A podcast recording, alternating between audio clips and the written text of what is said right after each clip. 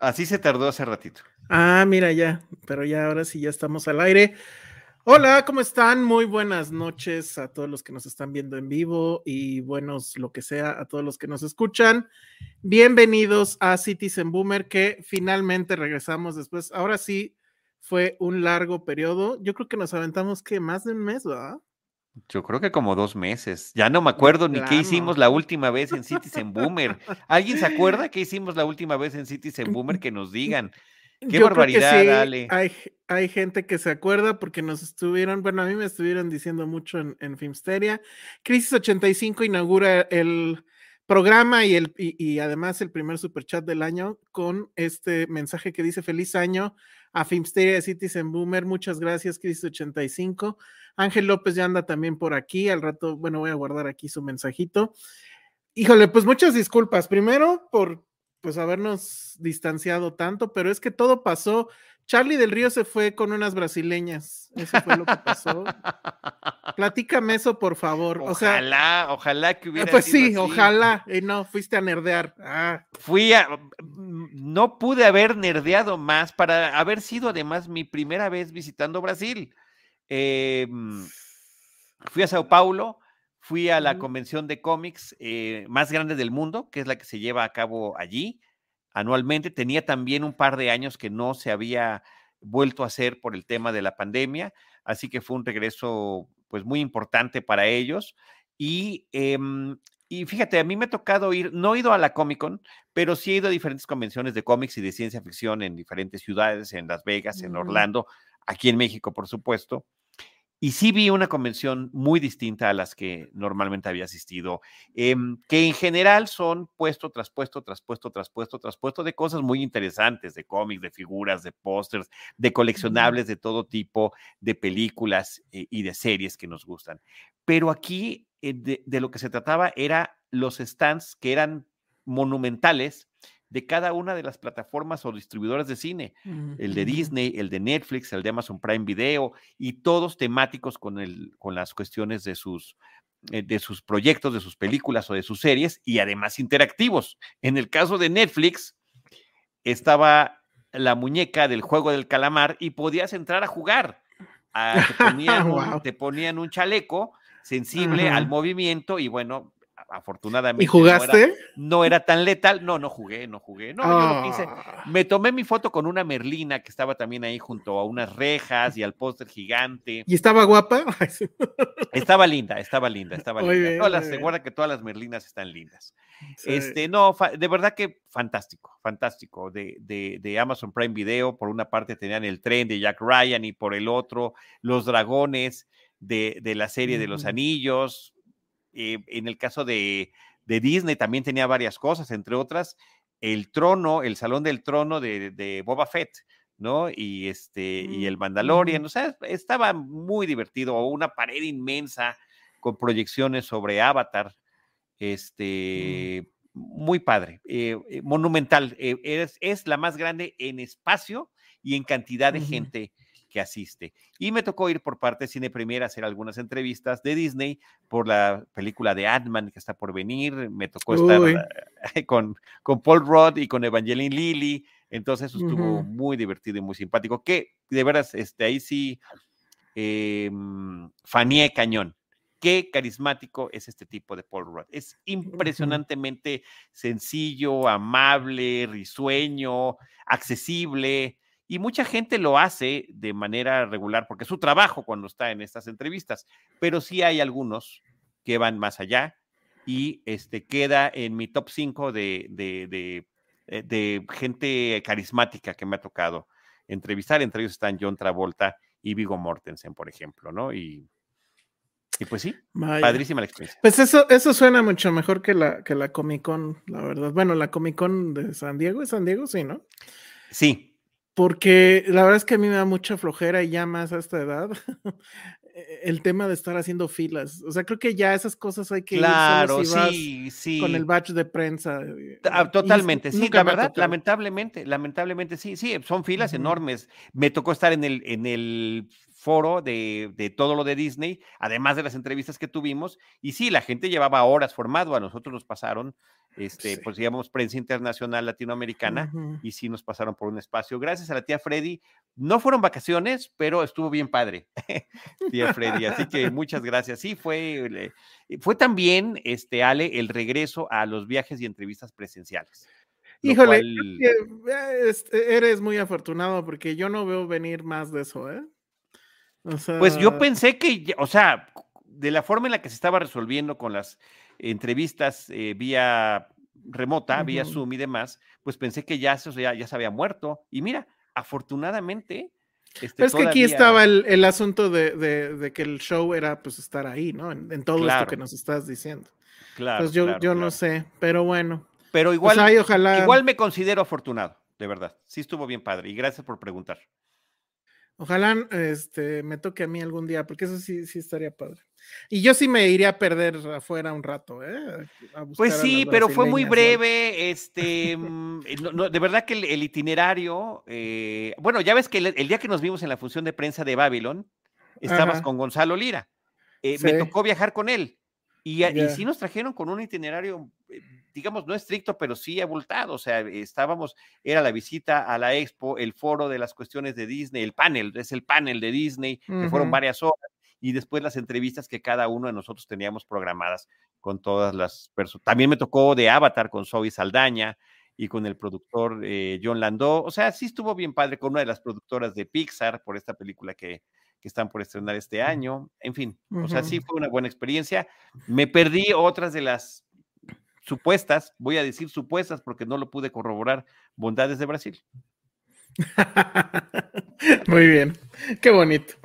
Bueno, pues entonces, ahorita que justamente mencionaste Babylon, porque supongo que es por eso que vamos a hablar hoy. Por eso, justo por eso. Y espero que también al final haya un pequeño este, espacio para hablar de Babylon.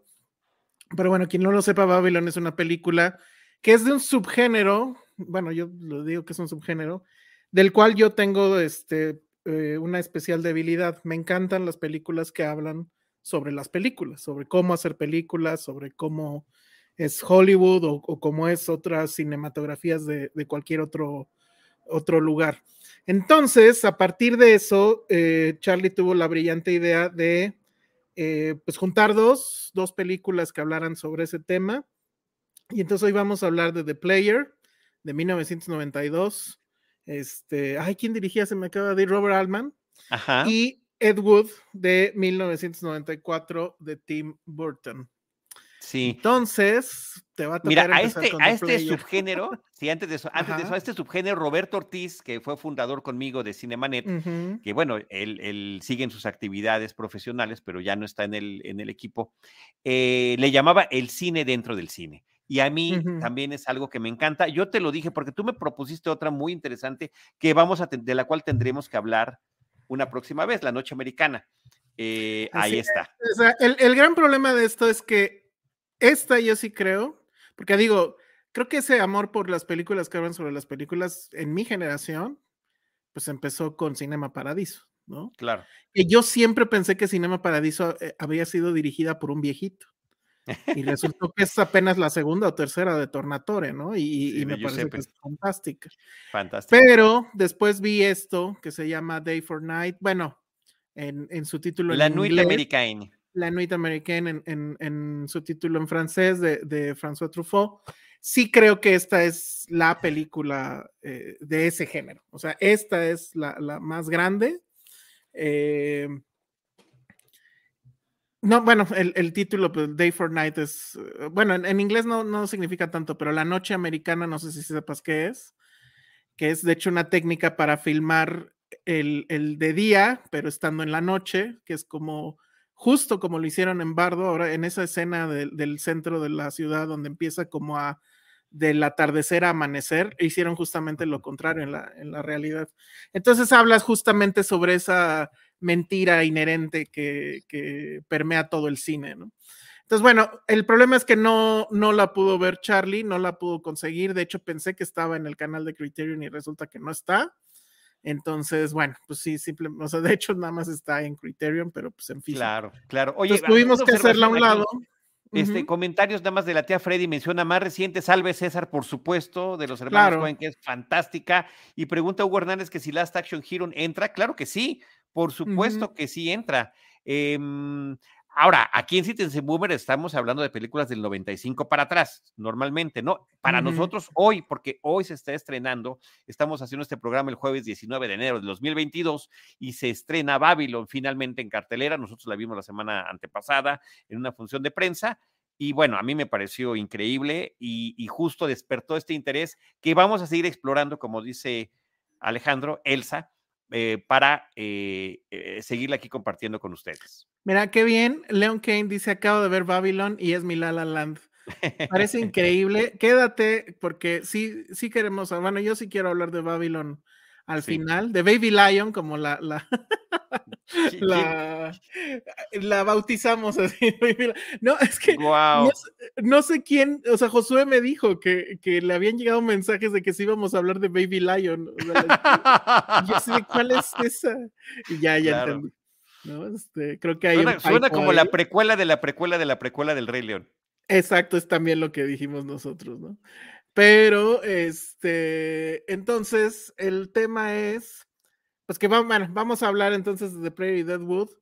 Eh, The Player de 1992, dirigida por Robert Altman. Robert Altman, que además es, este, digamos, el padrino putativo, por así decirlo, de Paul Thomas Anderson. Y es una película que sí tiene un inicio, que además como que la película misma se ríe de ese inicio, pero a ver, no sé si tú quieres este, hablar de ese, de ese gran plano secuencia. De un plano secuencia, sí, un plano secuencia sensacional. A ver, la película de Player aquí en México se llamó El Ejecutivo. Es, es una película. Y luego resultó que ya no, porque vimos ahí que ahora se llama ¿qué? Algo de Hollywood, ahorita te digo, ¿cómo, cómo le eh, encontramos? ¿O el nombre del juego? No, no, no, no, no, no, El juego de Hollywood. El, juego, de Hollywood es como aparece en Amazon Prime Video, que es la única plataforma que la tiene disponible, pero descubrimos con tristeza y un, y un poco de horror también que nada más está doblada al español y que además no está en su versión original de formato, está recortado como para televisión, como para televisión de las antiguas. Sí, sí, si quieren eh, vivir la experiencia de cómo era ver un VHS, eh, búsquenla en Prime Video y, así, así se veían los VHS. Oye, bueno, además doblada es como haberla visto en el 5, es como versión del 5. Y, y, además un doblaje terrible. O sea, la verdad es que ver una mancha en la pared y ver esa película en Prime es lo mismo. Este, terrible, terrible. Eh, The Player también es parte del, del, del Criterion Channel y bueno, ya me di cuenta un poco tarde que efectivamente sí, esa sí está en el, en el, bueno, es de, la colección Criterion y está en el Criterion Channel. Entonces, bueno. Pero, este, bueno, pues ahí, ya quién sabe cómo se llama en español. Porque, no, es el ejecutivo. A ver, siempre será el nombre, bueno o malo, que le hayan puesto en su exhibición comercial original. Ese es el título con el que se. Ahora, me suena que igual y ese es el nombre, no sé, en España, en Argentina. O debe de ser el nombre, sí, debe ser el nombre en algún otro país. Este, o en España o en Sudamérica. Hay veces que México y Sudamérica comparten el mismo título, eh, que no, no es la traducción, a veces es el, es el eh, no, es rebautizar la película de otra manera. Y, este, y a veces es el de España, que normalmente sí es completamente distinto al nuestro, ¿no? Son como raras las ocasiones cuando terminamos coincidiendo. Así que debe ser de alguno de los dos. Pero en México, bueno, es más, a ver, entonces de una vez doy el dato para que no, no, no quedemos mal. Em, el ejecutivo de Player de Robert Altman se estrenó el 26 de marzo de 1993 y lamentablemente, debo decirlo y reportarlo aquí, solamente estuvo dos semanas en cartelera. Una semana antes en la Cineteca Nacional tuvo una premier el día 21 de marzo. Se exhibió en los cines Paseo Plus, Galerías Plus, Pesime y Papanoa, imagínate nada más. Este, mm, Pesime, sí, sí fui. No, no, sí, sí yo, y yo la vi en el cine entonces, ¿en cuál, habré visto? En el Pesime, o sea, no, no me queda ningún otro. No me queda ningún otro. Ahora, Robert Altman, eh, ya estabas dando este antecedente de él, pues una de las de sus características muy padres que tiene es que él presenta un coro de personajes, son películas corales, son películas donde los personajes son multitudinarios, a tal grado que una de sus, de sus películas más conocidas, que es Shortcuts, en México tuvieron a bien ponerle vidas cruzadas, porque le pareció a quienes eh, distribuyeron y rebautizaron la película, pues que eran personajes cuyas vidas estaban cruzando, ¿no? Vidas cruzadas se podría llamar cualquier película de Robert Altman, por cierto, eh, eh, porque ese es justamente su, su estilo narrativo. Y, este, y el plano secuencia inicial es sensacional porque justamente estamos en un estudio de cine donde estamos viendo lo que está sucediendo en el, el quehacer fílmico, en, desde los pasillos de los ejecutivos, de los estudios que están escuchando, la forma en la que los escritores les están pichando las ideas para, poder, poder venderlas y hacer su guion, o en la filmación y los diferentes foros, lo que está sucediendo en cada uno de ellos. Em, los, eh, los eh, eh, asistentes que van corriendo de un lado al otro, las mentiras que tienen que decir las secretarias para proteger a sus jefes. Es un plano secuencia sensacional. Pero además es muy interesante porque, o sea, es un plano secuencia donde en realidad es solo un crane, ¿no? Es una grúa y está, o sea, yendo y viniendo como que en el mismo sitio y se van cruzando personajes. Pero en una conversación de, dos personajes de ese plano secuencia, están hablando del plano secuencia de A Touch of Evil de Orson Welles y dicen, es tan genial que toda la historia la cuentan en ese, en ese plano secuencia. y es un poco lo que hace también Altman en la película, o sea, como que te muestra toda la dinámica de Hollywood eh, compactada en ese plano secuencia de no sé cuántos minutos, tal vez cinco minutos, donde ves efectivamente todas las historias que se dicen, todo este asunto de todo mundo trae un guion, ¿no? Y trae la idea para la siguiente película y cómo los ejecutivos tienen que, pues, escuchar estas ideas y pues tal vez rechazarlas y demás, y todo lo que tienen que soportar y los, se supone que por ahí cruzaba ya no me acuerdo si sí se ve o simplemente dicen, ay, señor Scorsese, ¿no? Pero no sé si sí sale a cuadro. No, no era él, aunque la película es una de las que más cameos tiene. Es impresionante la cantidad de, de, actores que finalmente acaban en los créditos. Algunos llegan a decir una línea y algunos nada más los vemos. No dicen nada, ajá. a ver, aquí está. Es, supuestamente es la película que tiene más actores ganadores de Oscar, actores y actrices, que cualquier otra película en la historia. Hay 12 y son Cher, James Colburn, Louis Fetcher, Whoopi Wolver, Joel Gray, Angelica Houston, Jack Lemmon, Marlene Mautland, Tim Robbins, Julia Roberts, Susan Sarandon y Rod Steiger. Em, y luego viene 13 que son también ganadores de Oscar, pero por ser productores o directores. Sidney Pollack, por ejemplo, eh, y también incluye a otros 15 que son actores que recibieron nominaciones al Oscar. Karen Black, Dan Stockwell, Michael Tolkien, Gary Busey, Peter Falk, Jeff Goldblum. Jeff Goldblum sale ahí, que tampoco tiene una línea, según me acuerdo. Se veía muy raro porque se veía, me acuerdo que se veía así todo fortachón. No, está preguntando, está, está bajando unas escaleras en una fiesta y está preguntando, ¿quién era el villano de Ghostbusters? ¿Quién era el villano de Ghostbusters? Ah, sí, cierto, sí, cierto, sí, cierto. Este, Burt Reynolds. Sí. que supuestamente creo que tiene una conversación con el, con el ejecutivo, ¿no? Sí, lo pasa y lo saluda. Y, este creo que todo ese diálogo es improvisado porque él no sabía ni qué con, o sea, no, no le habían pichado de qué se trataba el asunto.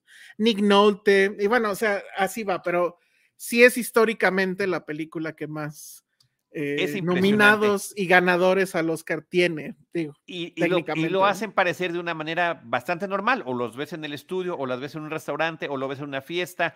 Eh, algo también, eh, esta secuencia em, es la secuencia de los créditos, además, es, transcurre mientras estamos viendo los créditos de la película iniciales y otros los comentarios que hacen, además de hacer la referencia a la película de Orson Welles, es decir, no como todo lo que está sucediendo en MTV, que es corte, corte, corte, corte, corte. no, no, no, necesitamos esas películas. Y ese tipo de comentario que es autocrítico, que es humor negro, eh, está presente desde que arranca la película hasta el final, que el final eh, a mí me parece que es sensacional. Ya no lo recordaba con tanto detalle y de verdad eh, yo sí solté una carcajada sensacional y nada más digo de qué se trata, de tantas historias que le pichan al ejecutivo que está interpretado por Tim Robbins. Una de ellas es de un director eh, inglés que le dice, esta es mi historia y esta es una historia sobre la realidad, no quiero estrellas, no quiero famosos, eh, quiero que el final sea triste. Em, y, no quiero que me lo cambien, por favor. Y cuando vemos ese, esa historia que él nos contó, ese desenlace, y vemos que es con estrellas, eh, con acción, eh, final feliz, o sea, de verdad que te, que, te mueres de la risa, es, es sensacional. Y al mismo tiempo la película es extraordinariamente crítica de lo que sucede en la industria, y no nada más en la industria de Hollywood, sino también en la vida misma, como lo, como lo menciona en ese pitch ese director, que es justamente el actor, se me fue su nombre, el que hace a Loki viejo en la, e, en la serie de Loki. Ah, no me acuerdo. A Loki clásico. sí, que además recientemente también estuvo nominado al Oscar hace unos cuantos años. Sí, sí, sí, sí. Oye, ¿y sabes qué otra película de película que hablo de películas empieza con un plano secuencia no tan impresionante, pero empieza con un plano secuencia? ¿Cuál? ok. Entonces, bueno. de alguna forma, la, siguiente, la siguiente película también. Y también sí, y hay más conexiones. Ahorita las voy a mencionar. Ándale, ándale, está buenísimo. También, o sea, es muy curioso eso.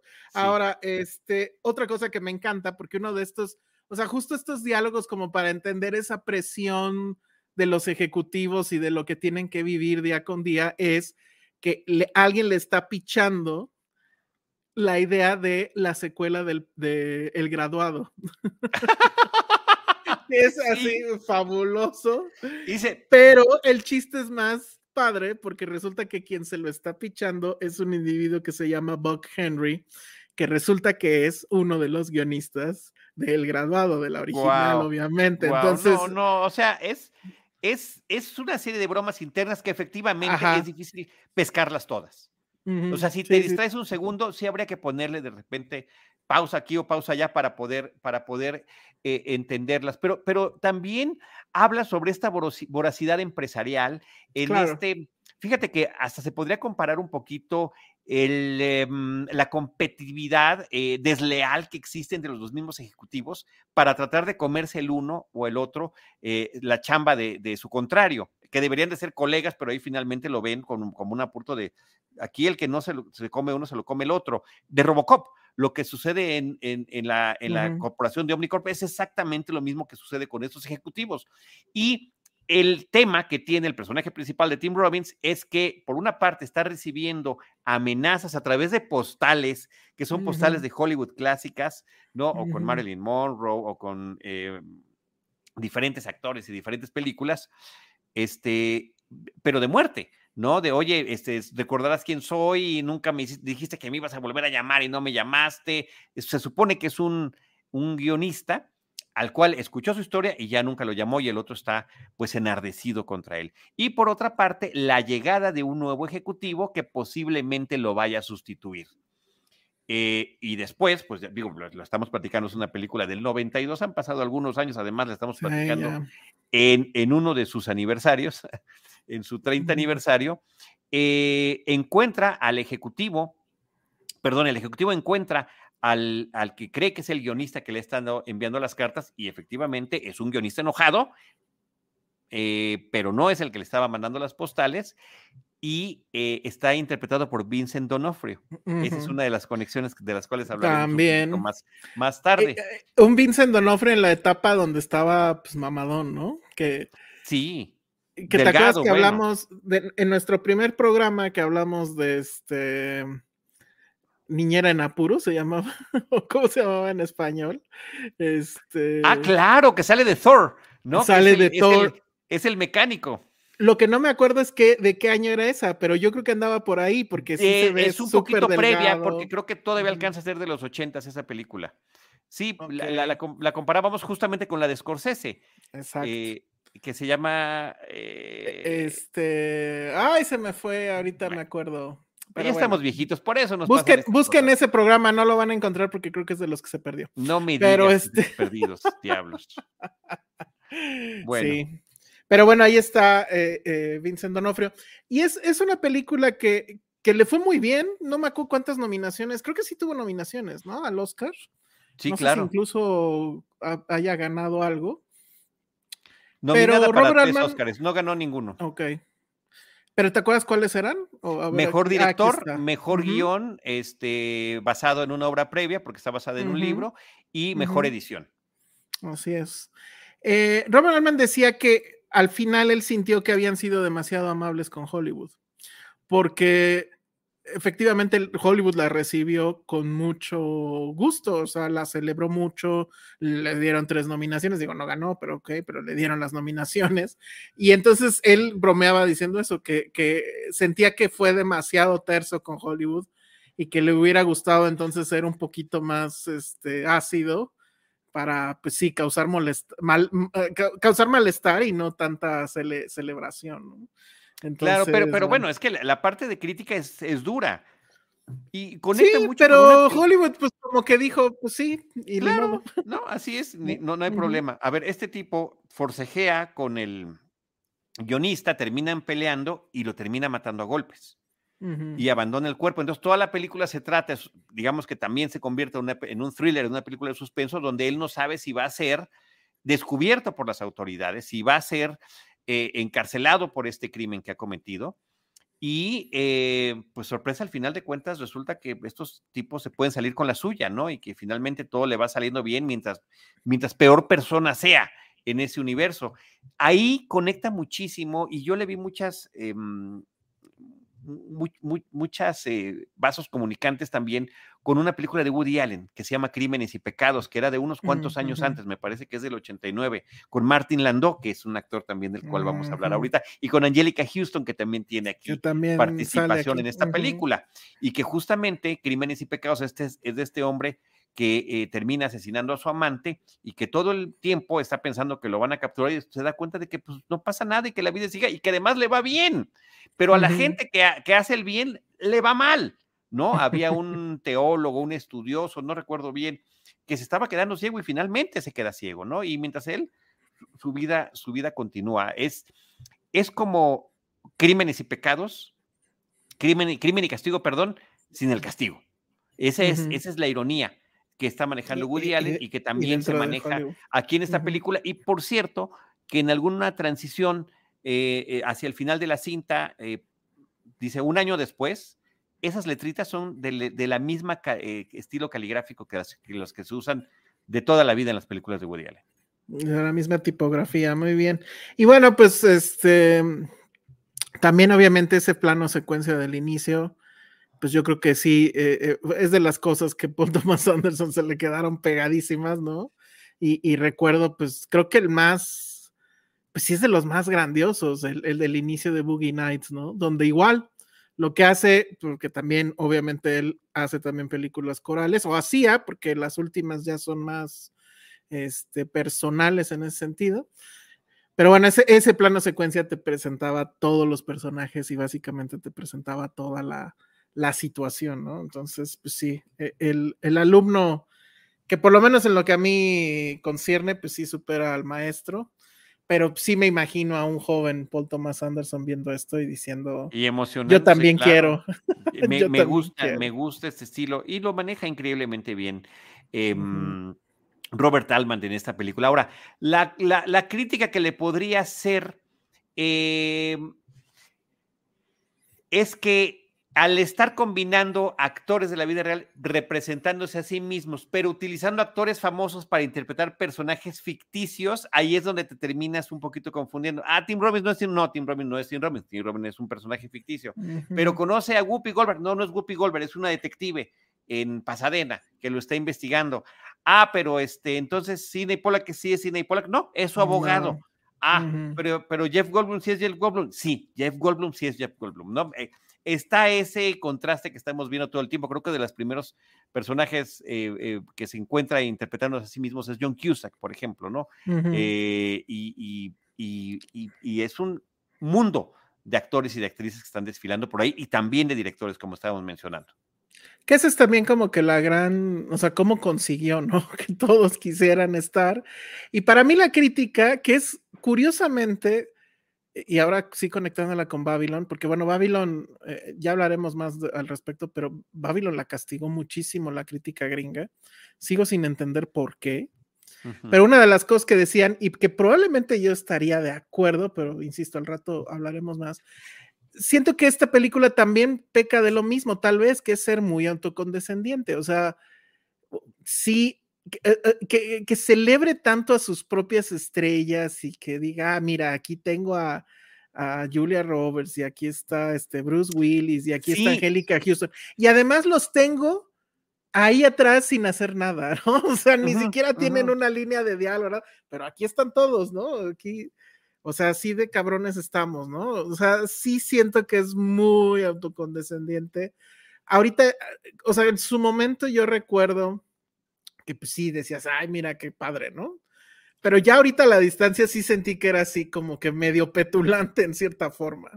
Sobre todo por eso de que los tiene de adorno. claro, pero cuando llegan a hablar no son las personas agradables. Eh, pasa un poquito ah, como, por ejemplo, Jeremy Piven es uno de tantos actores que participan en esta película y después él en, en la, esta serie de HBO este, justamente es parte de lo que están criticando porque salen como personas despreciables, las celebridades. Eh, que son mm. groseras con la gente que las atiende, que no quieren dar un autógrafo, que son absolutamente egoístas. Y me parece que eso es también parte de lo que, de, la crítica que se está haciendo a lo largo de la película. Digo, como tú dices, el propio Altman dijo, debía haber sido más incisivo. Posiblemente sí, pero yo siento que la, que la película sí funciona en las reflexiones que está haciendo. Estos ejecutivos ya vemos que todo lo están haciendo por la cantidad de boletos que puedan vender por película. Entonces, sí, necesitan saber, si me vas a pichar una película, ¿quién podría ser el actor? Tiene que ser una estrella, tiene que ser un famoso. ¿Qué famoso está disponible para que podamos realizar este proyecto? Em, el final es triste, no, no, no, vamos a cambiarlo a un final feliz, o sea, cómo están alterando todo. Pero ellos se presentan a sí mismos, hay una, hay una escena de una cena en el LACMA, en el Museo de Arte de Los Ángeles, donde este estudio ficticio está entregando 25 películas clásicas al museo, 25 películas en blanco y negro para que sean preservadas para la historia. Y pasa el personaje Tim Robbins, sí, porque nosotros lo que hacemos es arte y estamos aquí para representar cuando estamos viendo su día a día, que es absolutamente todo lo contrario. Entourage es la serie, aquí nos está recordando Hugo Hernández, dice que es su serie favorita y la primera que vio completa además con Jeremy Piven. Bueno, pues ahí está The Player. Pues no la pueden ver, así que, o la pueden mal ver en, en, Prime. Que, que, insisto, estas copias que tiene Prime, porque no es la primera vez que me pasa, o sea, hay varias películas que son grandes películas que Prime las tiene en la peor forma posible. O sea, en la era del streaming, en la era de los autos eléctricos, en la era del 4K.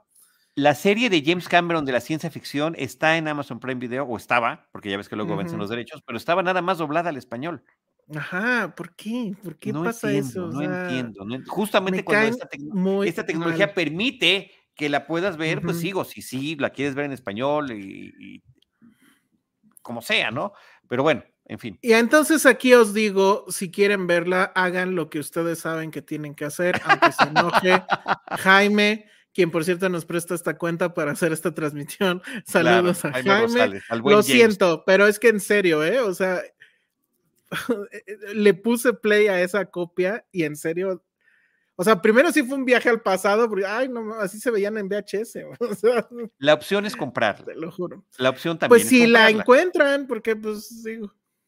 No, yo creo que sí debe estar en. Yo creo que también va a estar complicadito, ¿eh? Yo creo que también va a estar. Es más, a ver, aviéntate ahí un Amazon rápido. Ahorita a lo mejor por eso lo hacen, para que les comprarlas con ellos mismos. Pero bueno, pues eso es The Player. Y ahora nos vamos a una película de Tim Burton, de cuando Tim Burton hacía buenas películas. Pues sí, es triste decirlo, pero es verdad. Porque ahora ya pues resulta que ahora ya hace series, ahora hace dinero, digo, para él yo creo que, no, pero desde entonces hacía dinero, ¿no? Digo, Batman.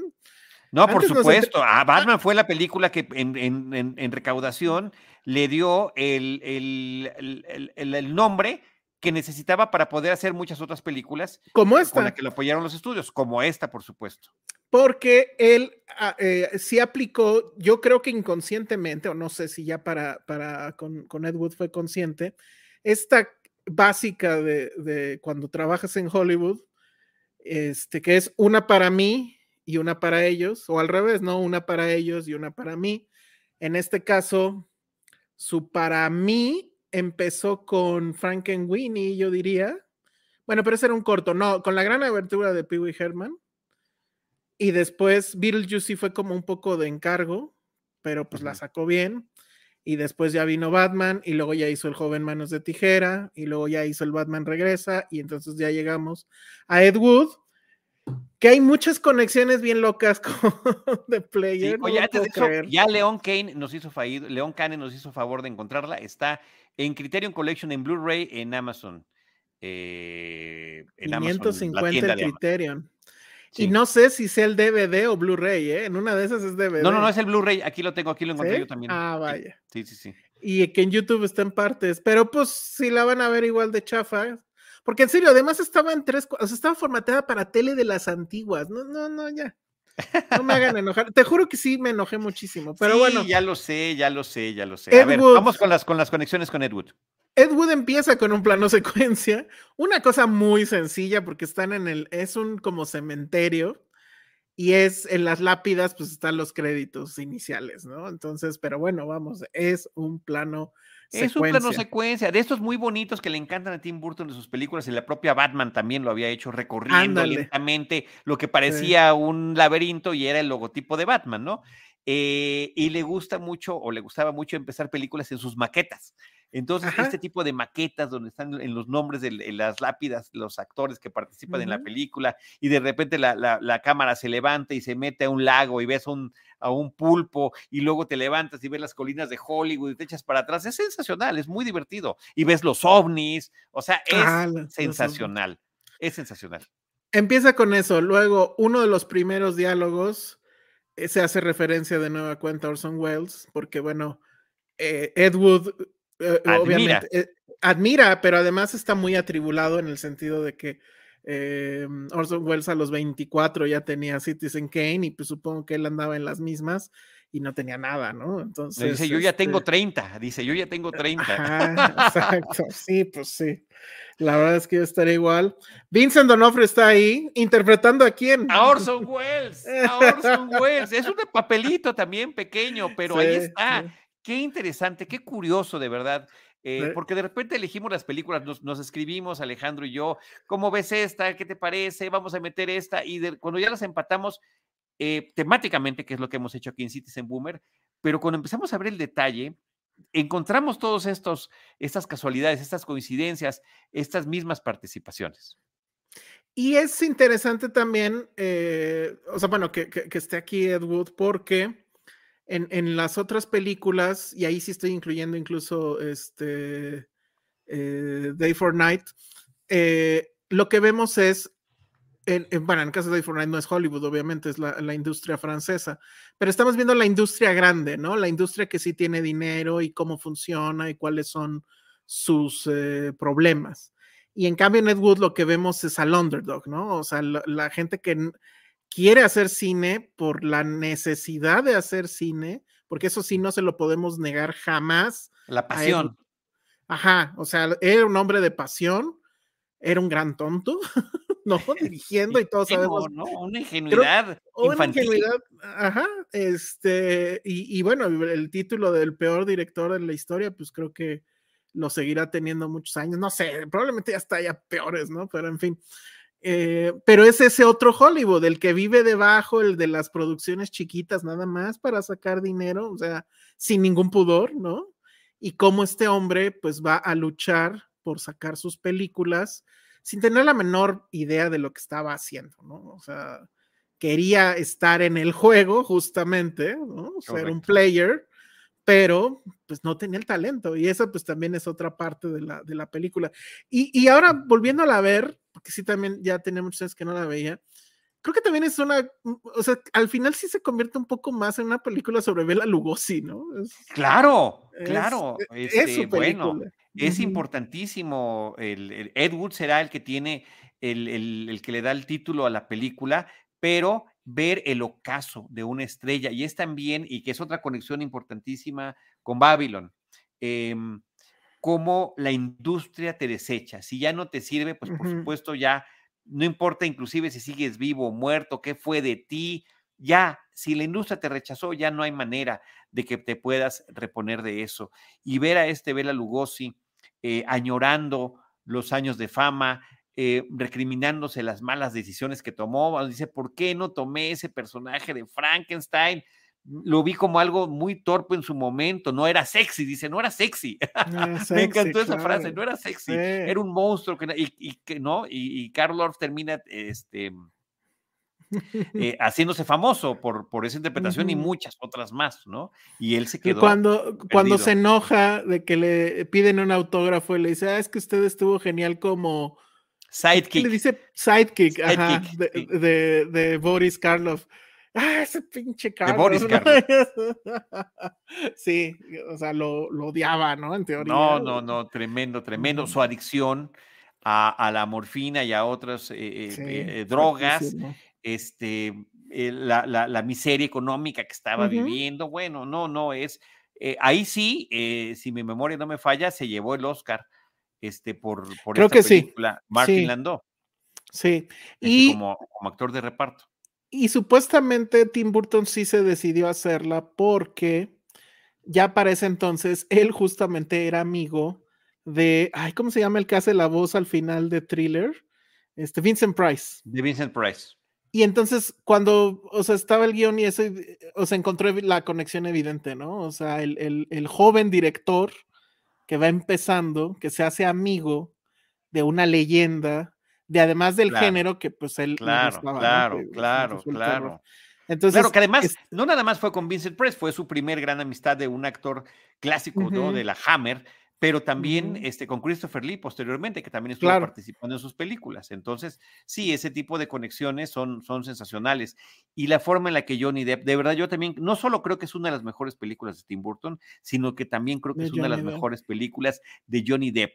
Eh, en el caso de Burton, eh, por, el, la pasión manifestada a través del personaje de Ed Wood, pero también la película arranca en el 52, eh, la forma en la que se narraban las películas en ese momento, cómo volteaban a la cámara los personajes, ese jugueteo que hacen narrativo y, y, actoral es sensacional, y el que lo personifica es Johnny Depp como ¿no? Su ilusión, su fantasía, la forma en la que, se, e, en la que se emociona constantemente ante el, más mínimo estímulo este, eh, que tenga que ver con el, con el quehacer cinematográfico, el cual él, por supuesto, que malentiende y malogra cada que puede, ¿no? Y que se convierte también en una especie de estafador hasta poder, para poder tratar de conseguir dinero para sus producciones. E, e, este asunto que es maravilloso y desesperante, ¿no? De el tipo le importaba, o sea, le importaba terminar la película, no hacer la película. Claro. Y entonces hay una escena, creo, donde, donde Bela Lugosi le está diciendo al otro, ¿cómo se llamaba el grandote Lobo? Lobo, sí. Este, Thor era el, el, personaje. Ajá. Le dice, no, es que este cuate está increíble, porque con los otros directores hacíamos no sé, cinco escenas al día y este güey se avienta 30, ¿no? Y, el propio director de cámara le dice, ¿no? O sea, hace una secuencia súper sencilla, pero dice, bueno, no vas a tomar una segunda por backup. Una de protección, una de protección. Ajá, la, no, no, no, quedó perfecta, vámonos a la que sigue. No, quedó perfecta, ¿por qué? A, la que sigue y ya. Eh, eh, y pues sí, al parecer sí, él era efectivamente así. Y este, pues sí, hay una mezcla ahí de ternura, ¿no? Pero también de, o sea, a mí me desespera mucho, porque además, claro. pues es que sí, creo que también ese es otro gran tema, o sea, que es cruel. Podrás tener todas las buenas intenciones del planeta, pero si no tienes talento, y al final sí se volvió una leyenda, seguimos hablando de él, y bueno, gracias a Burton también, obviamente, ¿no? Pero pues alcanzó ese estatus de la manera más fea que puede ser, ¿no? fue un camino muy, muy, muy feo para él. Y luego está también la parte de, de, su travestismo, ¿no? Que, que, en cierta forma es lo que le da ímpetu para hacer la primera, e, este... La primera película, Glenor Glenda. Glenor Glenda, que nunca la he visto. ¿Tú sí las has visto? No, no la he visto. Fíjate que tengo Debería de verla. Planet, Plan 9 from Outer Space. Y, qué difícil es de ver, porque después de ver Ed Wood, dices, la quiero ver, eh, o sea, va a ser padrísimo, y no puedes, o sea, es, aburridísima, es mala, es torpe. Sí, es mala, es mala. Son tan malas que se vuelven de culto, pero por la risa involuntaria que termina este, provocando, ¿no? Sí, además, eh, la película está filmada en blanco y negro, creo que es una cosa que, muy interesante que tiene. que ahí, hay, un, hay una historia, más antes de no sé, ahí hay una historia que no sé si sea cierta, pero dicen que Tim Burton decidió hacerla en blanco y negro porque no sabían, o sea, nunca encontraron cómo se vería uh, uh, bien en color Bela Lugosi. wow. Eh, entonces dijeron, no, ¿sabes qué? Mejor lo hacemos en blanco y negro y nos quitamos de broncas, porque, o sea, como que ver un Bela Lugosi, pues sí, o sea, no sé siquiera si hay fotos, ¿no?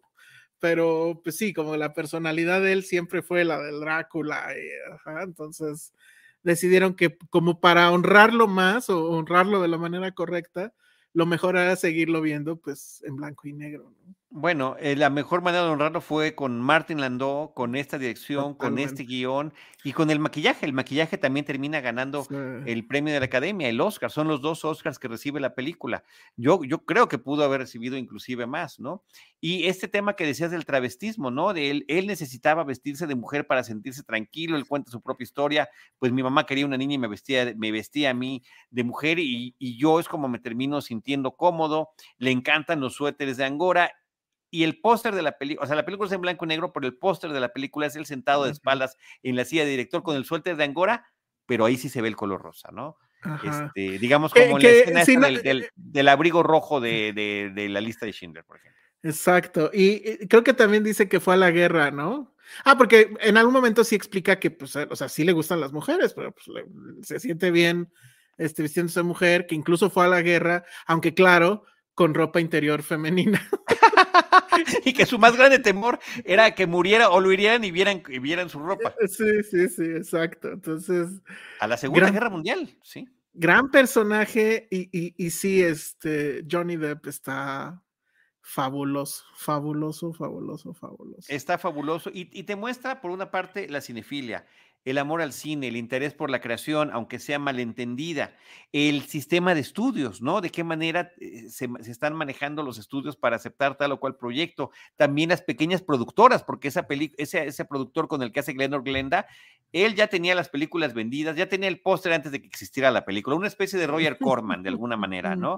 Este, y que además eran películas para ciertos territorios. Le pregunta Wood, bueno, ¿y dónde se estrenó la película? No, aquí en Los Ángeles jamás se va a exhibir esta película se fue para mm, Arizona o no sé qué, este, otro estado que, es donde las está distribuyendo. Em, eh, creo que por esa parte es muy, eh, termina siendo emotiva, o sea, termina siendo muy emocional la película entre esos dos personajes. Y, y, lo interesante también es la cantidad de personajes de los que se están rodeando, ¿no? Vampira, por ejemplo, que además es interpretada por Lisa Marie, la entonces novia de Tim Burton y aparece como esta presentadora de películas viejas, justamente están Bela Lugosi y Ed Wood, interpretados por, por, eh, Martin Landau y, Johnny Depp, viendo la tele, viendo una de las películas de Drácula que está ella interrumpiendo y presentando, ¿no? Con este vestido, pues como, del estilo de Morticia. Sara Jessica Parker también ahí, en, creo que la primera de, creo que dos, ¿no? Que Patricia también sale en Mars, Attack. Patricia Arquette, eh, Jeffrey Jones. Jeffrey Jones, que es el que abre y este cierra la película, que eh, no se levanta también de una, en este plano secuencia, se levanta de un ataúd. Ah, quieren conocer la terrible historia detrás de Ed Wood y bueno, ya te la presenta y luego resulta que él es un personaje dentro de la película, un, falso profeta, ¿no? Un, un adivinador que solamente inventa lo que se le va ocurriendo y que le encanta a la gente. Y que eso se lo confiesa a él en una peda, ¿no? Bueno, en una peda muy elegante con Martínez. Y este, pero le dice, pues es que así es el show, o sea, le enseña justo cómo es Hollywood. Y creo que esa es una lección que él aprende bien, porque después ya vemos que hace sus famosas cenas para recaudar fondos, donde pues inventa de todo y donde todo mundo quiere tener un papel y dice, sí, claro, no hay ningún problema, ¿no? Eh, con tal de obtener el dinero. Este, Juliette Landau, George the Animal era el, grandote. Sí está lleno de, personajes increíbles, pero sí, al final termina siendo una película muy melancólica, este, muy triste. Está esta escena donde pues, es como el adiós de, de Bela Lugosi y que pues, es básicamente con la que uno dice, ahí es donde se ganó el Oscar, ¿no? Este, claro. Este hombre. Y bueno, pues insisto, es una gran película sobre el lado B de Hollywood, ¿no? De, de estas cosas que si no fuera, pues sí, por gente como Tim Burton, eh, probablemente estarían borradas de la historia, ¿no? Como tú decías al principio, es, es, Hollywood es así. O sea, le sirves, eres famoso, estás de moda, estás arriba y te van a ropar, pero en el momento en que dejes de, tener chiste o dejes de, ser relevante, pues adiós, ¿no? Adiós, adiós. Y, no va a haber un lugar para ti, este, a menos que sucedan estas cosas. O eh, eh, Ed Wood es una labor de, rescate, ¿no? De, muchas cosas y de no, de no olvidar y no quedarse nada más con la parte justamente brillante, ¿no? De, Hollywood. Oye, ¿dónde se puede ver? A Bill Murray, a Bill Murray. Bill Murray sale ahí en un papel también muy interesante. ¿Cómo se llamaba su? Él, Bonnie, está basado en se llamaba Bonnie. Ajá. Que no sé si sí estaba basado en alguien real, supongo que sí, Bonnie Breakinch y que él lo que quería o ya presumía que estaba a punto de, hacer su, transición, ¿no? Él sí se iba a cambiar de sexo, como la película original, que, que era la que quería eh, dirigir Ed Wood, que se llamaba justo así, ¿no? Me I Changed My Sex. Sí, I My Sex. Justamente, que, era el título este, ¿no? Eh, llamativo que tenía este, este productor. O por cierto, ¿recuerdas en dónde se iba a operar el personaje de Bill Murray, Bonnie? No, en México, en México. Ah, y ahí es otra conexión, la, forma en la que en las dos películas está México mencionado, ¿no? México es el lugar donde se va a ir a hacer esta operación que no estaría permitido en otro lugar y que termina siendo no una buena experiencia porque resulta que el doctor que le iba a operar era un charlatán y en el caso de The Player, el ejecutivo, era el lugar donde se iba a ir de fin de semana el personaje de Tim Robbins y que finalmente ya no lo logra. Y en el caso de Ed Wood, lo único que se trae este, eh, eh, Bonnie de México son los mariachis y están ahí los mariachis en una fiesta. no me acordaba de eso. Y cosa curiosa también, digo, ahí las conexiones igual son más obvias, pero México en Babylon, pues tiene también una. Ah, buen papelón, importantísimo, importantísimo. Eh, ¿Cuánto, ¿Cuántas semanas estuvo Ed Wood aquí? ¿Tienes estuvo, ahí? Estuvo tres semanas, pero déjame, no me digas que ya quité el papelito. Eh, eh, eh, pues búscale, búscale, búscale. Por cierto, bueno, yo mientras les comento dónde la pueden ver, esta afortunadamente sí es, pues el, estudio es un estudio serio. No, esta era de Fox, ¿no? Creo. Ya no, no, es Disney. Era Searchlight. Era Touchstone, era Touchstone la Touchstone, exacto. Y esta sí la pueden ver en, en Star Plus bien, una muy buena copia.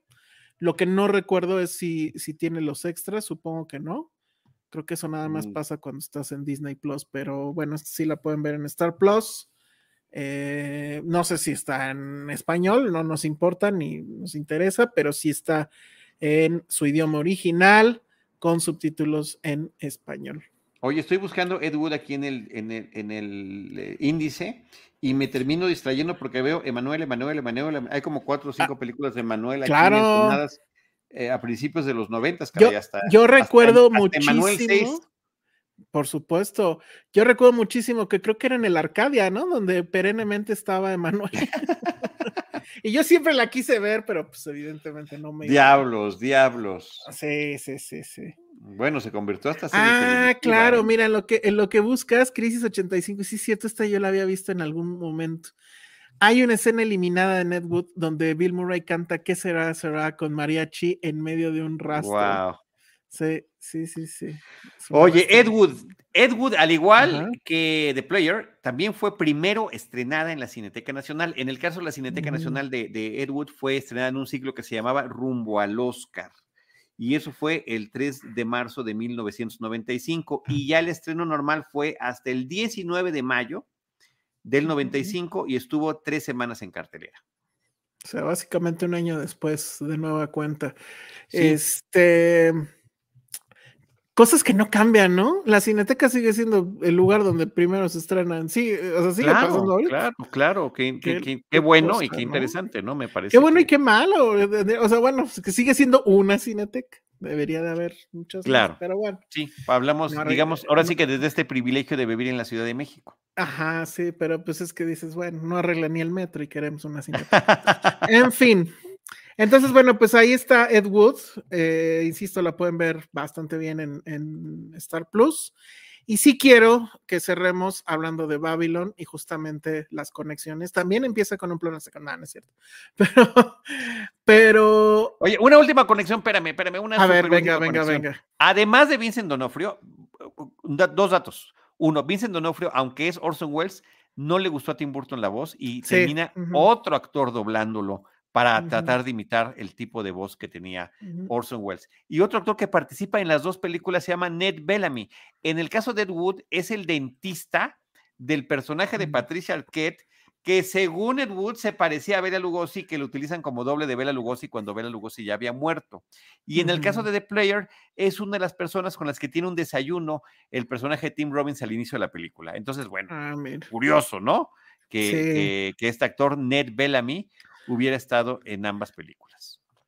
Próximamente aquí en YouTube se supone que ya vamos a poder poner música y obviamente pagando, pero pues ya no te van a bajar el video, ¿no? Por poner música.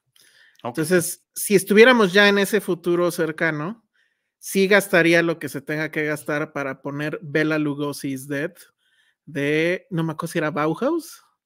Pero bueno, que era una muy bonita rola, que lo único que dice todo, no sé si la has escuchado, Charlie, pero lo único que dice todo el tiempo es Bella Lugosi is dead. Y ya con eso cerraríamos esta bonita sección de Ed Wood y de ah, bueno, hay un dato, perdón, hay un último dato sobre Ed Wood que hay que mencionar. Venga. Este, el score está padrísimo. Eh, es de Howard Shore, no es, no es una de las colaboraciones que tuvo con, con Danny Elfman. No, pero me parece que Howard Shore es un estilo sensacional del estilo de música, cómo, los sonidos latinos influyen en la música de los 50 justamente para el tema de los clubes nocturnos, ¿no? Entonces está como, como con, con, su ondita latina muy, muy sabrosa la música. Como de película de, Tintán, ¿no? Ándale, totalmente. la o no Me gusta mucho, me gusta mucho el score que trae esta película. Muy bien, bueno, pues entonces ahora sí ya. ya, ya, ya, ya, Bien. Entonces, Babylon, la razón por la eh, cual platicamos de estas películas. Sí.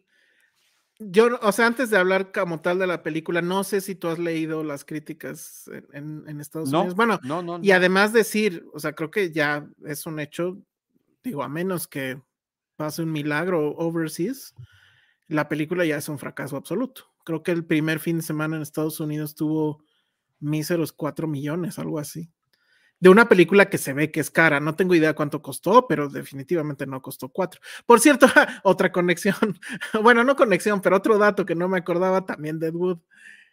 Eh, dicen que la sola secuencia de créditos de Ed Wood, de la película, costó más que todas las películas de Ed Wood juntas. Sí, sí, bueno, lo que sí es que la, que la película de Ed Wood costó más que todas las películas de Que todas, ajá, no, pero había el otro dato que no, que ni siquiera, que si nada más era ese plano secuencia de las maquetas y todo eso, que eso solo costó más que todas las otras juntas. Pero Diablos, sí, pobre. Y aquí, pues, está, seguramente Babylon costó muchísimo más que Wood misma. Pero no entiendo, en serio, no entiendo por qué la crítica norteamericana la ha castigado de tal forma. Dicen justamente que es una película muy condescendiente, que es una película que no va a ningún lado, ah, que es otro ejercicio narcisista de Hollywood, que, bueno, ajá, que justo cuando están en una de las posibles peores crisis en su historia, lo que se les ocurre es volver a hablar de ellos mismos. Y lo curioso es que, o sea, son críticas de, desde ahí dentro, o sea, son, son críticas de medios norteamericanos. Entonces, este, pues no sé qué está pasando, porque yo vi otra película muy diferente. Yo también. Y estoy seguro que tú viste otra película muy mm, diferente. Totalmente. A Entonces, ajá, dinos, dinos, O sea, lleva 19 días el, año 2023, pero no tengo ninguna duda de que estaré en mi top 10 de este totalmente, año. Totalmente. Este, cuando, acabe, o sea, no. Ojalá que me equivocara y que hubiera otras 10 películas mejores que esta.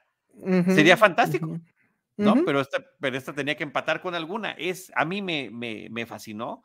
Es una película que por una parte está hablando de los excesos brutales de Hollywood, de sus fiestas, de sus producciones, pero también habla de la transición del cine silente al sonoro, pero también de estas grandes tragedias y de la forma en la que eh, actores, actrices y equipos son desechados eh, si ya no terminan funcionando.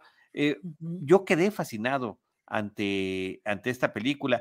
Y más aún me pareció muy interesante que escribiera Chacel un personaje mexicano para su protagónico, que fuera visto a través de este inmigrante em, o hijo de inmigrantes que, que, pues que poco a poco va incursionando en esta industria y que va tratando de entender y de aportar ante lo que está viendo, pero en, un mundo plagado de egos, de droga, de sexo, de, envidias, eh, inclusive, bueno, no podríamos hablar ni siquiera de situaciones eh, de, con la más mínima seguridad laboral, porque lo vemos tanto en el silente como sonoro, eh, letalidades ante, ante las producciones, pero también vemos la emoción, la pasión, el talento, eh, las buenas intenciones y eh, las, cosas que no terminan funcionando bien.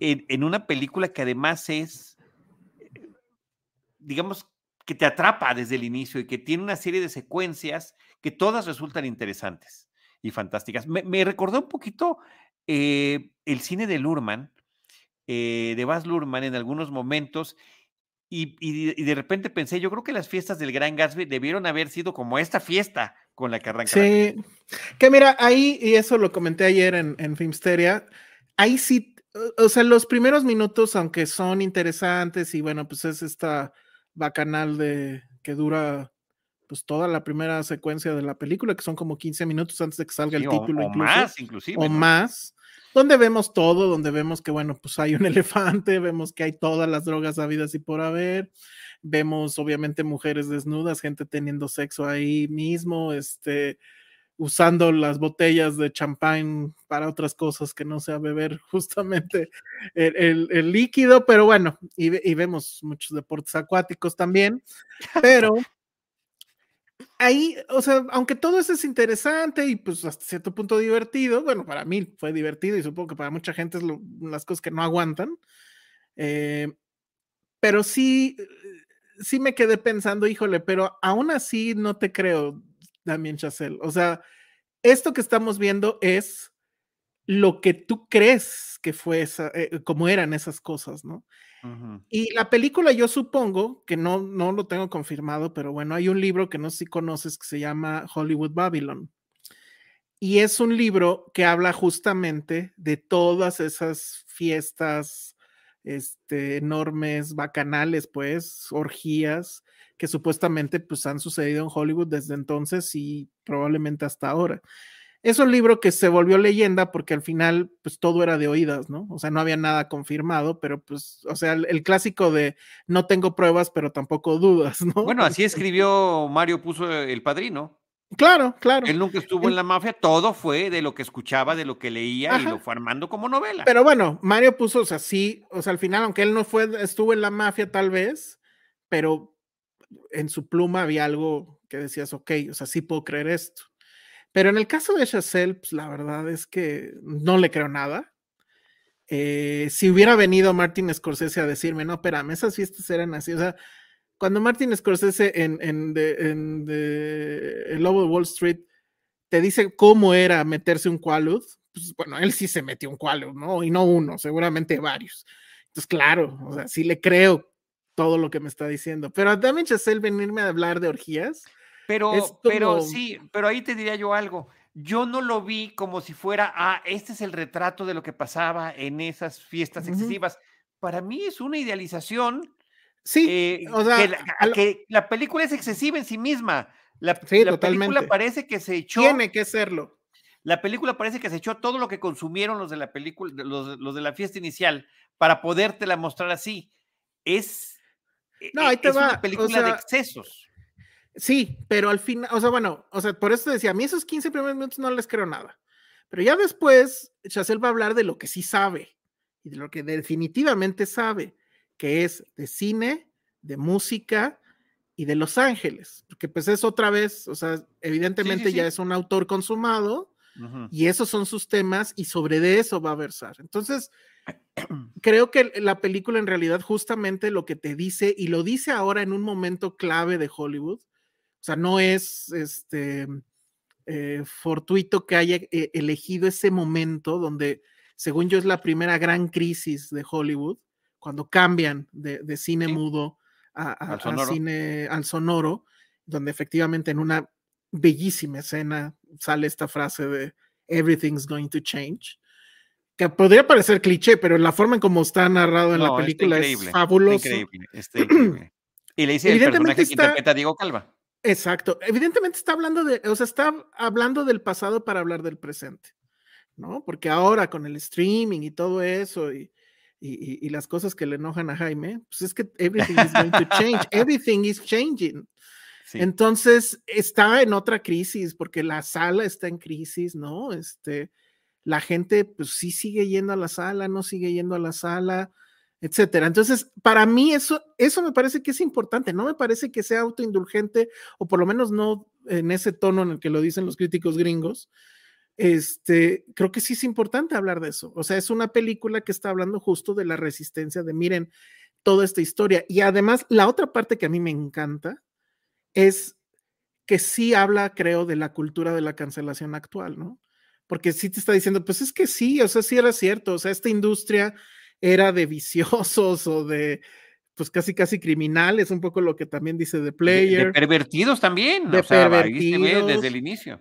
Era eh, eh, pudedrumbre, pero de ese lodo iba a salir algo mucho más grande, mucho más importante y que iba a, quedar en la historia e iba a, vivir más allá de todos los involucrados, ¿no? Hay un momento, sin que sea spoiler, creo, donde la, periodista le dice, tu carrera ya se acabó, pero la gente en 50 años va a saber te seguirá recordando, claro. Y vas a seguir eh, y, te vas a ir a esta fiesta celestial. Y entonces ya entiendes, o sea, ya la, la, bacanal toma otro, toma otro giro. Y eso sí es bien bonito, porque Chazelle sí logra que una bacanal se vuelva algo entrañable. Porque ves cómo era difícil filmar en esa época. O sea, siempre es seguro, hacer cualquier filmación claro, es complicado. Claro, claro. Pero en esa época todavía mucho más. Y ves que dejan la vida para filmar cinco minutos o un minuto, que hay una secuencia donde. O una escena, ¿no? un atardecer. o sea, es, es, ahorita o es ahorita. E, es, la locura. Sí. Es, güey, claro, terminas, pues lo que quieres hacer y lo que tienes que hacer es irte de fiesta. y ponerte hasta la madre, ¿verdad? Me suena lógico y me suena hasta sano, ¿no? Entonces, todo eso para mí fue la película y la verdad es que, bueno, o sea, para mí sí hay muchas trazas de muchas cosas, obviamente ahí está Sunset Boulevard, obviamente está Cinema Paradiso, el final no lo vamos a decir cómo es, pero Cantando bajo la lluvia. Podría ser este, el remake sórdido de Cantando bajo la lluvia, tal cual. Y no lo niega, o sea, lo, lo refiere No, no, no, no. Y es de lagrimita y es de pararse, ponerse de pie y aplaudir, la verdad. Dura sí, tres horas. No me aburrí en ningún nada, minuto. Nada. Nada. Nada. Absolutamente nada. No, no, a mí me, me, atrapó desde que empezó la película. No, es, es, yo estoy fascinado. Estoy fascinado ante este ejercicio Em, de, de, apreciación de la producción fílmica y de estos momentos mágicos que logra encontrar. Y sí, esa plática me parece que es fundamental, es como también muy aleccionadora, es como la moraleja de He-Man al final de cada episodio, pero, pero sí es la que termina dando esta claridad. Y, está bien ilustrada, que sea la periodista y que sea el actor venido a menos, Gene Smart eh, y Brad Pitt, en esa secuencia donde se lo está diciendo y que por cierto tiene eco con otra película que está por estrenarse que es la de The Banshees of Inisherin, ¿no? Donde también se mm, está preguntando este músico, o sea, ¿de qué van a hablar en 50 años? ¿De, de, las relaciones que yo tenía, de mis amistades o del legado que yo dejé a través del arte? Totalmente.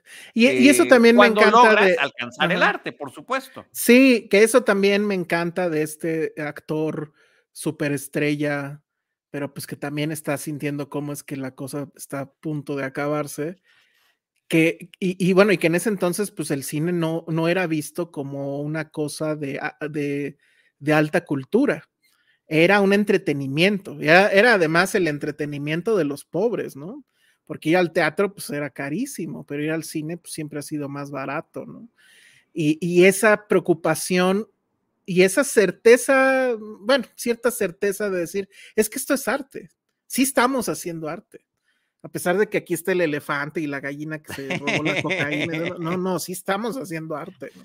Entonces, muy, muy interesante. Eh, insisto, y si lo pones en este contexto de las cancelaciones y de lo que está pasando, me, me parece y de, las, genial. y de las crisis cíclicas del cine. o sea, esta es una más de sus crisis y de todas ha sobrevivido. Eh, ¿Qué pasó cuando llegó la televisión? No, pues ya se acabó, ¿no? Ya la gente se va a quedar aquí en sus casas a ver la televisión. Eh, ¿Qué pasa cuando llega el internet? No, pues ya se acabó. ¿Qué pasa cuando llegan las plataformas? Siempre llega el DVD, eh, no, siempre ha encontrado la manera de seguir sobreviviendo. Y, em, y actualmente, sí, muchas películas terminan yéndose directo a una plataforma, pero esa misma plataforma permite que se siga, que se siga produciendo cine. Sí, claro. Sí, o sea, ahí hay una, una conversación súper este, compleja al respecto. Eh, yo sí creo, por ejemplo, o sea, yo sí tengo esa preocupación, la misma preocupación que tiene Martin Scorsese, ¿no? Por ejemplo, a mí sí me fastidia la palabra contenido, ¿no? Este, o sea, aquí esta agua es contenido también, pero pues es agua, ¿no? O sea, no, no, no, no puedes hablar de, la película, del cine como contenido, ¿no? Como cualquier cosa que me llene un espacio, nada más para llenarlo, ¿no? Y, seguir, y seguir, y seguir. Entonces sí hay todo un debate, pero justo, creo que la película además encuentra su momento, bueno, al momento adecuado para decir las ideas, no es el momento adecuado para haberse convertido en un éxito, en el éxito que debió de ser. Pero pues ya para cerrarlo de mi parte. Me sorprende, me sorprende. A mí me sorprende mucho, pero yo sí creo que si a ustedes les gusta el cine, si más o menos tienen una, una idea de la historia del cine, o sea, cómo era el, el, el, proceso de los estudios, ¿no? La era de los grandes estudios, cómo fue esto del, del cine silente y todo lo que implicó, etcétera, es una gran película. E insisto, sí, en estas épocas donde decirle a alguien por tres horas estate sentado y sin el celular es un problema, pero no me parece que sea aburrida en ningún momento. no. ¿Qué tal Spider-Man cuando se vuela la escena? Bueno, Toby Maguire, que a lo mejor esa es la parte también que sería criticable, no quiero hablar de ello, pero su personaje me encantó. O sea, también completamente este, dibujado con crayola, ¿no? Este, sí. Muy alocado. Tal cual, ¿eh? Tal cual. Eh, o sea, ahí sí puedes decir, pues hasta lo maquillaron con crayola, seguramente. Sí, sí, sí, sí, sí. Entonces, este, pues creo que el mensaje final es, se las recomendamos muchísimo. No, es una súper recomendación. No se esperen a que salga eh, donde sea que salga, porque además es de Paramount. Paramount no tiene como, bueno, tiene Paramount Plus, pero bueno, seguramente no la van a dejar salir tan fácil como fue con Top Gun. Tiene muchas conexiones con Top Gun, de hecho, según yo, porque justo eso también me quedé pensando. Al parecer, si hay alguien dentro de Paramount que le está preocupando lo que está pasando, porque este es el tipo de cosas que dices, ¿cómo fue posible que la filmaran? O sea, no, si es una película que se ve cara, es una película que pues trae todo lo que trae. Y, y bueno, supongo que este es el tipo, estas son las películas por las que existe todos los Transformers y Tortugas Ninja y todas esas cosas que hace Paramount, ¿no? Pero bueno, también ahí, pues bien. Y, yo esperaría que alguien en Paramount diga, bueno, pues eh, ya sabíamos que iba a pasar, ¿no? Tal vez, no sé. Pero bien, vaya. Ojalá que, que, le vaya bien aquí. Eh, estoy súper gratamente sorprendido con la participación de Diego Calva en la película, qué manera de rifarse, eh, qué manera de expresar sentimientos, de, el arco del personaje es sensacional eh, y, que este actor mexicano sea el protagónico y sus, y sus actores de soporte sean gente como Brad Pitt o Margot Robbie, ¿no? o sea, me encanta, porque, me encanta. Porque además, obviamente el tráiler nos engaña porque hace ver que la película es de Brad Pitt y de Margot Robbie. No, o sea, la gran sorpresa es que la película es de él. Y, y, y, yo, o sea, yo hubiera jurado, o sea, yo iba con la idea de que pues iba a salir 15 minutos y luego se iba a morir, o yo qué sé ya llevábamos media película y él seguía a cuadro, ¿no? O sea, y si yo dije, wow, él es el protagonista, él es el protagonista y además, curiosamente, su historia, la historia de Diego Calva, pues tiene mucho que ver con, con, el personaje que está interpretando. Yo creo que hasta por eso le han de haber dado el papel, porque si es este asunto del hombre que viene de abajo y que eh, eh, pues va a ir subiendo, ¿no? Pero sí, muy bien él, muy, muy bien él. Fantástico, sí y, vaya, o sea, sí fue, o sea, sí lo hace muy bien, pero además creo que también en, que esté ahí sí fue una enorme cantidad de suerte, ¿no? O sea, de estar en, los lugares adecuados, en el momento adecuado. Y, y demostrar tu talento cuando debes de hacerlo, ¿no? Sí, sí. Eh, pero también es, es, eh, de reconocerse, insisto, que Chacela sí escribiera esta historia. la, historia, eh, bueno, en los personajes, Brad Pitt, pues es Douglas Fairbanks, ¿no? Que él famosamente eh, no, no sobrevivió al, cine este, hablado, ¿no? Sonoro. Luego, eh, ella, que es, eh, bueno, Margot Robbie, Nelly Leroy se llama su personaje, estaría inspirado tal vez en una It Girl de la época que se llamaba Clara Bow. ¿no? Y también creo que su personaje tiene mucho que ver con, la, con una resistencia de la cual tampoco sabemos mucho, que, habrían las mujeres en no someterse a la máquina de Hollywood. Tú recordarás que en esa época, pues sí hacían esto de que pimpeaban a las mujeres, ¿no? O sea, veían una mujer más o menos guapa y de repente ya salía, este, no sé, o sea, nómbrame cualquier superestrella de la época. Y este personaje, pues es como una, un, negarse a ese proceso, ¿no? De refinamiento, de que te vuelvas este tipo de, estrella de Hollywood. Eh, y, Diego Calva está basado, me parece que eran dos, pero yo nada más tengo la referencia de uno, en un mexicano que se llamaba Enrique Vallejo. Él era el camarógrafo, fue en muchas películas de, Chaplin, camarógrafo de, sus películas, y terminó como ejecutivo de, uno de los, de los estudios. O sea, justamente el arco de, Diego Calvo. Entonces, también eso está padre, ¿no? Como que ir viendo esos, eh, eh, o sea, estar eh, como que buscándole esas referencias que no, o sea, están ahí, pero no son tan, tan evidentes. Y, bueno, pero pues que sí hay que buscar en, en, historia de, de, Hollywood. En fin, a mí me pareció maravilloso. Ya la veo Leon Kane. Eh, ya dijo que es su La La Land. bueno, sí, porque también además el hay un romance por ahí, pues sí está muy Sí, no, no, no, no, digamos que tiene todo. Eh, si acaso la única quejita que podría tener y que eh, es menor, la serie de secuencia de películas que nos ponen al final, mm, ¿no? O sea... Ah, no, a mí sí me gustó, pero evidentemente sí te quedas con ay, ¿y por qué no salió esta y esta y esta? ¿Por qué sí salió esta? No, ¿no? ¿por qué sí salió una en particular que sí fue yo? bueno, no sé. Pero aún así, el sentimiento. Sí, es ese. Yo, sí lo vi venir, ¿eh? Porque yo dije, esto tiene que acabar como acaba Gangs of New York. ¿Te acuerdas cómo acaba Gangs of New York? O como acaba Cinema Paradiso. Bueno, sí, pero no tan. Bueno, ya estamos haciendo ahí un mega spoiler, ¿eh? Pero este borren eso. pero, no, o sea, sí un poco, pero no, o sea, me gusta porque no, o sea, se, parece, pero no es lo mismo. Gangs of New York acaba con la tumba de, no me acuerdo de, uno de ellos, pues supongo que es de DiCaprio, y de repente el tiempo empieza a acelerarse y lo que ves en el horizonte de la tumba es cómo se va construyendo Nueva York, la Nueva York que conocemos ahora. Mm. Entonces, te juro que yo la estaba viendo y dije, tiene que acabar así. Fundada sobre la corrupción, ¿no? Que es Exacto. que es de lo que está hablando, es de lo que está hablando Gangs of New York. Oye, ya para hacer una última referencia y regresar a Paul Thomas Anderson, eh, como dirías tú, pupilo de Robert Altman, Boogie Nights también es una película del cine, dentro del cine, del cine pornográfico. Y cuando estaba yo viendo una escena, tampoco la voy a spoilear, una escena con el personaje de Margot Robbie, que le dicen a cámara, haz esto. Ok, ahora vuelvo a hacer. Ok, claro. Me recordó una escena de Boogie Nights cuando Mark Wahlberg le dicen, oye, otra vez sí, de una vez. No, ya ahorita ya. A ver. Tener ese talento especial y esa facilidad.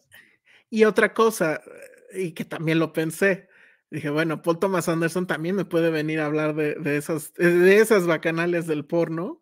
Y sí le creo, ¿no? Claro, con, e, Philip y él, Hoffman y Burt Reynolds, que aparece también en la película de Robert Altman. Entonces, así el cine está, amigas, Everything is está conectado, todo está conectado. Oye, Dani Crespo nos manda un super chat y dice, los extrañaba, manden un saludo a mi esposo Pepe para cuando los vea más al rato. Pepe. Ah, un saludo a Pepe, obviamente. quiero quiero aprovechar este, para leer rápido ya con eso despedirnos los comentarios. Voy a empezar desde los primeros hasta ahorita.